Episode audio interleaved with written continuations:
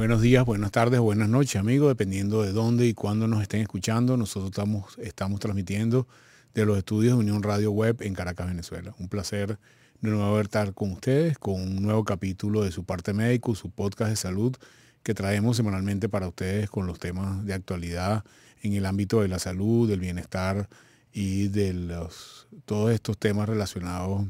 al quehacer diario de la salud en nuestro país y en el mundo. Eh, nuestros anuncios parroquiales habituales, recordar de nuestras señas, arroba mundo web, arroba Julio Castro M, y recordar de que esta plataforma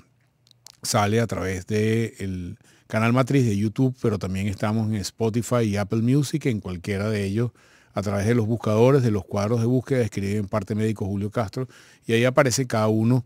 de los temas que hemos estado tratando desde hace ya año y medio, y pueden poner eh, parte médico Julio Castro, eh, dengue por ejemplo, parte médico Julio Castro COVID, y se les salen los temas específicos de cada uno de ellos. Bueno amigos, sin más vamos a entrar en un tema. Y si bien, eh, gracias a Dios no es muy frecuente, sí es un tema que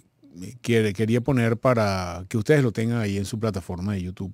Es lo que nosotros llamamos fiebre prolongada, los médicos llamamos fiebre prolongada o fiebre de origen desconocido. Todo el mundo, ya hemos hablado anteriormente del manejo de la fiebre y que cómo es la definición de la fiebre, pero cuando la fiebre persiste durante más allá de dos o tres semanas, eh, con una medición de la temperatura por encima de 38.3 grados centígrados y además eh, aparecen varias ocasiones habitualmente diario y no hay una causa obvia de infección, es decir, no me huele un diente, por ejemplo, y puede ser una infección de los dientes, no tengo tos y expectoración, y eso puede definir una infección respiratoria, no tengo ardor para orinar, no tengo diarrea, no tengo ninguna manifestación en la piel, cosas que claramente, obviamente, son la, la causa de la infección, es lo que nosotros los médicos llamamos eh, síndrome febril prolongado o fiebre de origen desconocido. Básicamente es una persona que tiene un cuadro febril y ese cuadro febril eh, eh, puede tener un número importante de causas. si uno pusiera la lista de todas las enfermedades que pudieran o todas las condiciones que pudieran producir esta fiebre prolongada, estaríamos hablando de unas 30, casi a 40 condiciones médicas diferentes. La primera pregunta, que es lo que nosotros eh, debemos hacer es tratar de orientar nuestro plan de trabajo de estudio en base a lo que es más probable y vamos a hablar un poco de cómo es ese algoritmo. En general, hay grupos de infecciones o grupos de, perdón, grupos de causas de la fiebre prolongada que las agrupamos en estas, estas casillas o estas gavetas que llamamos nosotros, entre las cuales podemos hablar primero las infecciones, vamos a hablar después un poco más de ello, después algunas enfermedades inflamatorias, las enfermedades inmunológicas o inflamatorias, eh, donde están enfermedades como el lupus, por ejemplo, están enfermedades como enfermedad de Crohn, la artritis reumatoide, unas enfermedades del área inmunológica. Hay otras enfermedades que son las neoplasias. El cáncer puede producir fiebre como una manifestación primaria. Hay eh, enfermedades eh, tromboembólicas que pueden producir fiebre eh, sin mayores otros síntomas y hay algunas donde hablamos de otras causas, donde están, por ejemplo, los medicamentos. Hay medicamentos que pueden producir fiebre, inclusive hay antibióticos que pueden producir fiebre y otras causas donde hay enfermedades metabólicas, como por ejemplo enfermedades tiroideas, pueden producir eventualmente fiebre, algunas alteraciones del sistema nervioso central pueden producir eh, fiebre, algunas condiciones psiquiátricas pueden producir fiebre, inclusive hay fiebre espuria que llamamos nosotros, que es fiebre que tiene una causa facticia, es el nombre técnico, por ejemplo, si tú agarras tiza, que es una cosa que algunos niños conocen, y se ponen tiza bajo la lengua, eso es capaz de producir una reacción inflamatoria que puede, que puede producir fiebre. Entonces, para nosotros es importante tratar de ver en función de algunas eh, pasos que yo les voy a explicar que los médicos debemos ser en cuál de estas casillas que hablamos anteriormente puede estar la condición que tiene nuestros pacientes. Entonces eso es muy importante para eh, ahondar sobre, sobre ese tema. Lo primero de ellos es que hoy en día el manejo de eh, la fiebre prolongada o la fiebre de origen desconocido en, en nuestros pacientes se subclasifica dependiendo de cómo es el huésped, de qué huésped estamos hablando. Y aquí el primer gran grupo de huéspedes son los huéspedes inmunosuprimidos. El primer gran grupo inmunosuprimido son los pacientes HIV positivos, los pacientes que portan o tienen el virus de inmunodeficiencia humana, el VIH, en el cual en ese grupo de pacientes las causas que pueden producir fiebre prolongada son bastante específicas del área infecciosa fundamentalmente. El segundo eh, grupo son los pacientes que ya tienen diagnóstico de cáncer, es decir, un paciente que tiene, por ejemplo, una mujer que tiene un cáncer de mama, por ejemplo, y presenta un cuadro febril, las condiciones son un poco diferentes a pesar de que sea inmunosuprimida de los pacientes VIH. Y finalmente los pacientes con trasplante, los pacientes que tienen injertos o donante o han sido receptores de una donación de órganos o tejidos, también tienen un, eh, un grupo, un subgrupo de causa que pueden producir fiebre, fiebre prolongada. En el caso de los pacientes con trasplante, la mayoría de ellos reciben inmunosupresores que disminuyen su inmunidad y eso los pone en riesgo de algunas infecciones o algunas condiciones. El segundo gran grupo es en base al grupo de la edad. Y aquí tenemos tres grandes grupos. El grupo de los ancianos mayores de 65 años o la tercera en adelante. El grupo de los niños, en particular los niños pequeños, menores de 5 años. Y el, tercer gran bloque, que es, digamos, las personas entre 5 y 65 años, que consideramos que su inmunidad nativa es normal, eh, que es el otro tercer gran grupo. Y un grupo moderno que utilizamos eh, modernamente, que es el grupo de la fiebre de origen desconocido asociada a procedimientos hospitalarios o personas que están en el ámbito hospitalario o casas hogar o conscriptos, por ejemplo, personas que están en seminarios que viven en un, templo, por ejemplo, personas que viven en, una, en, una, en unos entornos donde están en condiciones similares, por ejemplo, los que están, los reclusos, las personas que viven en cuarteles, ese, ese otro grupo de personas que tienen unos riesgos particulares y eh, pueden tener algunas enfermedades particulares. Entonces, estos son eh, la primera aproximación. La segunda aproximación tiene que ver con algunos otros factores de riesgo que el paciente puede tener, por ejemplo, viajes, eh, mascotas que tiene en su entorno cercano, contacto con otras personas que hayan podido tener algunas otras enfermedades, en particular enfermedades transmisibles como tuberculosis o enfermedades crónicas como hepatitis B o hepatitis C, por ejemplo. Entonces hay una segunda grupo de análisis de factores de riesgo que nosotros los médicos evaluamos y que básicamente lo hacemos preguntando al paciente o haciendo exámenes en laboratorio para ver si alguna de estas otras condiciones puede, puede darnos la pista de qué puede ser lo que está pasando. Es muy importante para nosotros entender, por ejemplo, cómo es el entorno familiar de esa persona, quién, con quién ha estado en contacto en las últimas semanas, en los últimos meses, y en particular si ha tenido viaje. Y esto es muy eh, importante para eh, nuestro entorno tropical, en el cual algunas enfermedades tropicales, como por ejemplo malaria, fiebre tifoidea, toxoplasmosis, puede ser la causa de una fiebre prolongada. Entonces, Primero, como dijimos anteriormente, los factores de riesgo relacionados con los grupos especiales, los grupos de edad. Segundo, los antecedentes y el entorno en el cual esta persona está viviendo o está, ha estado relacionada en, el último, en los últimos meses, en particular viajes o en su entorno epidemiológico cercano. Y viene después de una tercera condición que tiene que ver con el examen físico de los pacientes, en lo cual esto es ya muy del manejo médico. Nosotros tratamos de identificar algunas alteraciones en el examen físico, en el área cardíaca, en el área pulmonar, en el área neurológica, lesiones en la piel, aunque sean pequeñas o imperceptibles, en el fondo del ojo, que nos hagan poder decir... Eh,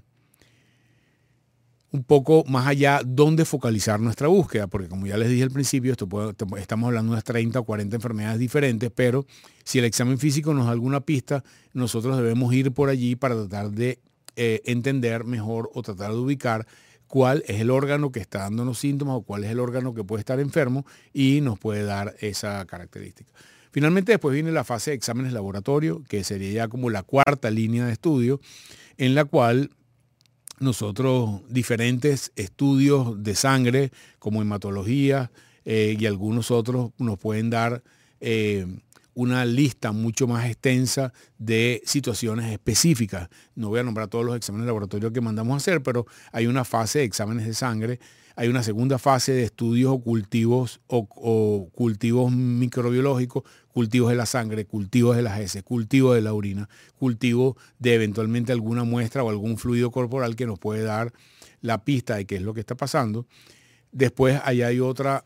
núcleo de actividades o otra línea de investigación que son las pruebas de imágenes. Con el advenimiento de la tomografía, que es un estudio muy sensible, las tomografías de tórax y abdomen nos permiten escanear casi el 80% de los órganos del cuerpo en un solo estudio y eso nos permite hoy en día acelerar mucho los procesos de diagnóstico porque eh, la aparición de la tomografía de alguna manera relegó los estudios de los ecosonogramas que son menos sensibles y en una sola pasada podemos eh, tener claro si hay alguna lesión en alguna parte, por ejemplo, del tórax y el abdomen y la tomografía es muy importante para eso. Finalmente, hay algunas, hay algunas pruebas específicas eh, del área inmunológica, si nuestro examen físico, nuestras condiciones no lo, no,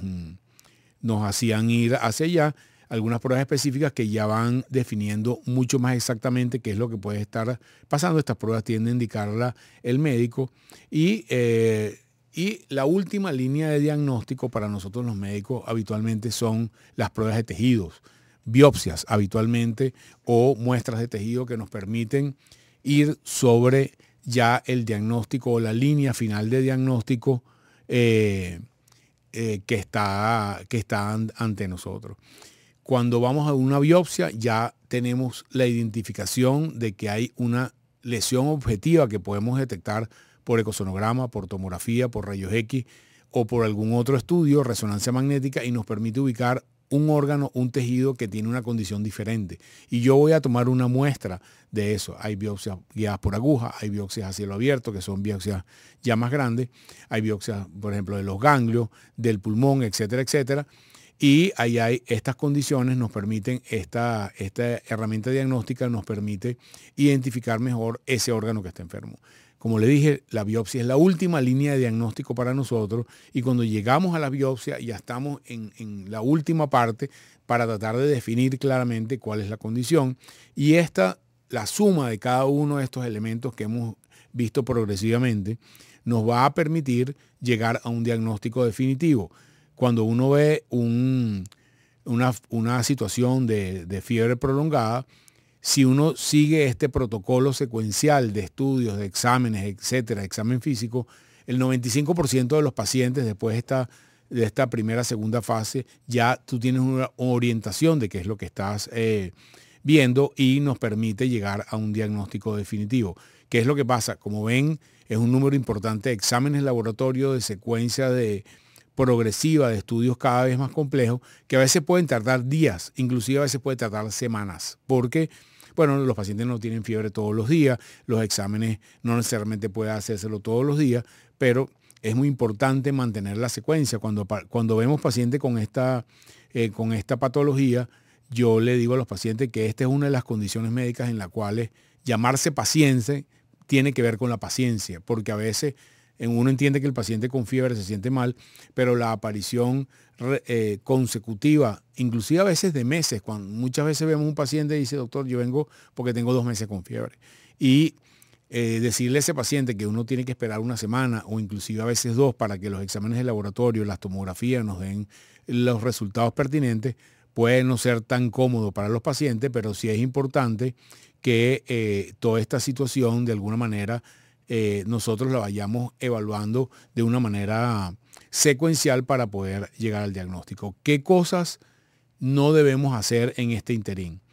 Eh, hay la tendencia habitual que los pacientes se automediquen, por ejemplo, usen antibióticos porque algún familiar se los dijo, algún vecino se los recomendó, sin saber qué es lo que está pasando, con la sospecha de que el antibiótico puede estar tratando alguna infección. El problema es que si nosotros no identificamos exactamente dónde está la infección, la lista de antibióticos puede ser larguísima, pues hay 60 o 70 antibióticos diferentes que tratan un número muy importante de bacterias, hongos, eh, parásitos y otros agentes vivos que, pueden estar afectando al ser humano y no necesariamente la utilización de un antibiótico al azar va a resolver el problema. La verdad, la mayoría de las veces, 95% de las veces, no resuelve el problema, sino más bien lo que hace es complicarlo. Entonces, no utilizar antibióticos si no hay una perspectiva clara y un plan de trabajo que su médico le dijo, mira, usted tiene un absceso en el hígado y yo le voy a tratar el absceso en el hígado con determinado esquema de medicamentos que está ajustado a una justificación de qué es lo que tiene el paciente en el hígado. o usted tiene una neumonía, o usted tiene una infección en el corazón, usted tiene una infección en una vértebra que no se había diagnosticado, no había dado los síntomas pertinentes y el plan de trabajo es este. Pero es importantísimo el no utilizar antibióticos. Otro de los elementos muy importantes para nosotros es que el paciente tenga una, un registro de la temperatura lo más exacto posible. Es decir, usted anote en un papelito tal hora, tanto de temperatura, tal hora, tanto de temperatura, porque lo que llamamos los médicos la curva térmica, es decir, que tú tengas dos veces fiebre al día o tres veces fiebre al día o una vez cada tres días, nos da claves de cuáles pueden ser las causas que puede estar generando esa fiebre. Obviamente el paciente que tiene fiebre no va a estar aguantando la fiebre todo el tiempo, puede utilizar eh, para controlar la fiebre, pero eh, eh, es algo que nosotros debemos pensar sobre el ciclo de los antipiréticos y la fiebre para poder establecer cuál es la causa más probable. Como les dije, en algunas condiciones, casi 60% de las veces, en términos generales, independientemente del huésped, las causas son infecciosas, pero el 40% de las causas que no siendo infecciosas obedecen a patología oncológica, es decir, cáncer, o a otras enfermedades inmunológicas o a otras condiciones que igual deben ser estudiadas y deben ser tratadas. Por lo tanto, este 40% obviamente no se trata con eh, antibacterianos o antibióticos, ni antiparasitarios, ni antifúngicos, sino que tienes que ir a la raíz del diagnóstico para poder tratar eh, este paciente. Es muy importante al final llegar a un diagnóstico para poder utilizar el, el esquema de tratamiento adecuado para para todos estos pacientes. Bueno amigos, esto es mm, lo que quería comentarles hoy con esta condición de la fiebre prolongada o fiebre de origen desconocido. Eh, sé que algunos de ustedes habrán conocido en algún momento alguna persona que tenía una condición como esta. Como le dije anteriormente, no es tan frecuente como cosas regulares como las infecciones respiratorias, la gripe, etcétera, etcétera, pero sí es una condición que queríamos que desde su podcast de parte médico usted tuviera una orientación de qué hacer, de cómo hacerlo y cuándo ir al médico. Esta es una condición que tiene que ser guiada de la mano de un médico especialista para que usted llegue al final al diagnóstico necesario y poder llegar a eh, el tratamiento óptimo y tratar de resolver en un 100% la situación que usted tiene. No es algo que usted pueda hacer en su casa, no es algo que a un amigo le pueda orientar sobre eso y más bien la utilización de recomendaciones que no están ajustadas al criterio de un especialista pueden resultar a eh, eventualmente perjudiciales para el propio paciente. Como les dije, esta condición puede aparecer a cualquier edad, pero es más frecuente en las edades extremas de la vida, puede aparecer en cualquier otra condición y siempre es una condición que requiere atención médica y que requiere la eh, evaluación de un especialista para que los guíe en todo el proceso. No me queda más sino recordarle nuestras eh, redes, arroba mundo web, arroba Julio Castro M, en Instagram, en X, y en TikTok. Ustedes a través del cuadro que está abajo pueden hacer preguntas para tener interacción en vivo a través de cada uno de nuestros programas. Pueden compartirlo con la flecha que va hacia allá para en cualquiera de sus redes sociales o pueden eh, suscribirse con la campanita roja a el podcast eh, y cada vez que haya un capítulo nuevo les va a salir una, un circulito rojo en su plataforma de YouTube de que hay un programa nuevo. Amigos, se les quiere mucho, manténganse sanos y eh, mantengamos la conexión a través de todas estas redes sociales. Un abrazo, se les quiere.